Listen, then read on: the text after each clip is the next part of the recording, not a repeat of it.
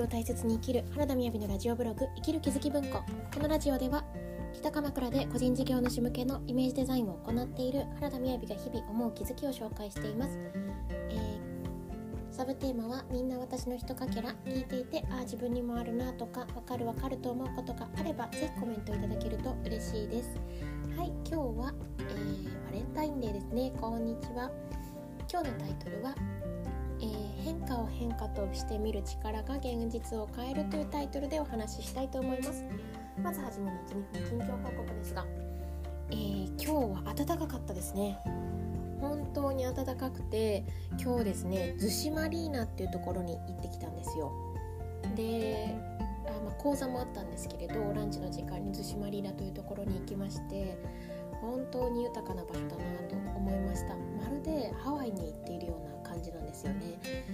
こでまたコースのランチをいただいたんですけれども本当に豊かな気持ちでした、うん、またねこのバレンタインだったのでデザートが超素敵で大きなお皿にこう取り分けられるように盛られた、えー、ケーキだったりしてなんかですね、こういう時間っていいなって思いましたしあの逗子マリーナっていうと結構遠くかなと思ってたんですけど全然あのいつも行かせていただいている鎌倉の材木座辺りから歩いて1キロもないところにあるっていうのがねもう感動しました。はいで今日はですねえーと、変化と変化を変化としてみる力が現実を変えるというタイトルでお話しします。で、えーと、先日ですね金曜日におさらい会を開催していたんですけれどもで、ね、そこで、えーとまあ、おさらい会って何なのかっていうとですね私は、えー、個人事業の方や企業さんのあのデザインをさせていただいていたりする中でまた思考の学校の認定講師の活動もしております。そしてそこでですねで思考の学校って何なのってことなんですけれどとても簡単に言うと100%思考が現実を作っているとしたらと考えた時になんか本当はまるしたいのにバツバツになっちゃうよねとかそういった答えねことってあると思うんですよね。じゃあそれってどうして作ってるのかなっていうふうなことを見ていく講座でもあります。でまあもう一言だけ加えると主に私はこれからこういうことやっていきたいなっていう方が、まあ、お仕事から出会う方が多くてですね。なのであのよりですねこういう像になっていきたいなっていう時に私たちって意外と矛盾した潜在意識の思いを持ってることがあるんですよ例えば多くの人の前に出ていきたいって思いながらなんか誰にも見られたくないとか誰かが自分をこう傷つけるかもしれないっていうふうに強く思っていたりとかなのでアクセルを踏んだりブレーキを踏んだりっていうことが同時に起きたらまあ車をイメージすると止まってしまいますし故障してしまうと思うんですよね。のでその時にじゃあこのブレーキの方にどんなものがあるのかなって見ていけることでスイスイこう前に進んでいきやすいのかなというふうに思っていますというのがあります。でえーとまあ、そんな中でなんですけれどもじゃあおさらい会って何なのかというとですね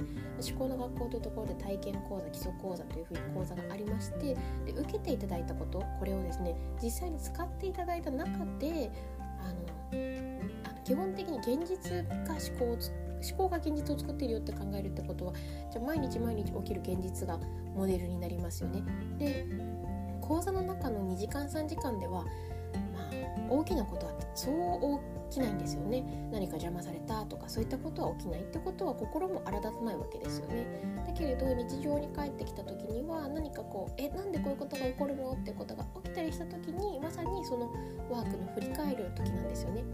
でそれを持ってじゃあなんかこれってどういうふどうして作ってしまってるんだろうっていうことをこうみんなでおさらい会していくようなおさらい会なんですね。はいね、ちょっと長くなりましたがじゃあそんなおさらい会を持って思うことなんですが、まあ、これね別におさらい会に限らないんですけれど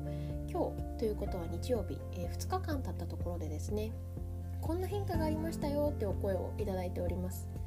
例えばずっとこう避け続けていた行動が行動に変化が起きたとかあとは今までずっと同じような景色を見てたかもしれないけれどこんな体感体感があったよっていうようなね変化があったりするんですよね。でこういったこうあ変化をこうご報告してくださるのはすごく嬉しいなって思いましたし私自身が実はあんまりできなかったんですけれど当初この変化を変化として見れるつまりこのご参加いただいた方々っていうのは金曜日の2時間という時間を使っておさらい会という時間で思考を見ていただいたので確実に次につながって次の日に作っている現実っていうのは変わってるはずなんですよ多少でも。ま、それはその人それぞれによるかもしれないですけどでその変化をどれだけ小さくてもあ望ましい兆しの変化だとこれを見れる力っていうのが大きな現実を変えていける力だなと思ってます。ついついですね私たちって何か講座を受けていただいて別にね思考の学校だけじゃなくてもなんかこう講座後臨時収入が入りましたとかパートナーシップがうまくいきましたとか仕事が決まりましたとかなんかすごく分かりやすい成果が欲しくなっちゃいがちなんですけれど本当はこの小さな変化小さな変化を変化として見れる力があることが一番大きな現実を作っていくことにつながるし何より自分が自分で現実を変えていけるよっていう力になるんだなとはい。しみじみ思っております。なのでですねでなんかそれはねまた思いなければそれはそれで見てみるといいなとも思ってます。例えばですね、まあ、こういう話を聞くとおじゃああまあおさらい会別にご参加いただいてなくてでもですねなんか最近読んでいただいなんだろう。なまあ、ちょっと参加した体で伝えますがあのあこの参加したことであれ？こことの人間関係ちょっと変化が起きてるかもとかあれ？なんかこの子この件に関してすごいスムーズだなとか体が軽いなとかそういったことをですねこれが変化だうんって認めたくないっていう時。それは何でなのかなって自分とお話ができるととてもいいかなと思うんですよね。例えばその中の裏には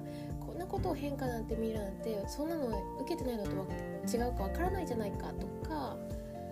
うーん何ですかね、まあ、こんなので変化を止めるなんて甘いんじゃないかとか、まあ、本当にそういうのがいっぱいだと思うんですよ。でそれを自分が一番聞いてあげる。で何よりもっと書いてあげる。ああ私こんな風に思ってたんだなと思うんですよね。あ思っていただけたらいいと思うんですよね。でここの本音を見ないうちはどれだけ変化を変化として見る力が現実を変えることになるよって言ってももうノーリアクションなんですよね。うーんみたいな。だってそうですよね。考えてみたらなんかこうなんだろう。ちょっとなんかネガティブな例かもしれないですけど、ね、大切なパートナーさんがいてだけどなんか街中で女性とねいるところを見て「え何？どういうこと?」みたいな疑いの目を持ってるとするじゃないですか。で全然またちょっと違う時にあの2人で会ってなんかすごいあの大好きだよってこう言われててもいやいやいやだって前提として疑ってますからえ何？あのゲームは何だったの？ってここが解消されないと目の前のことを受け入れてもらえないですよね。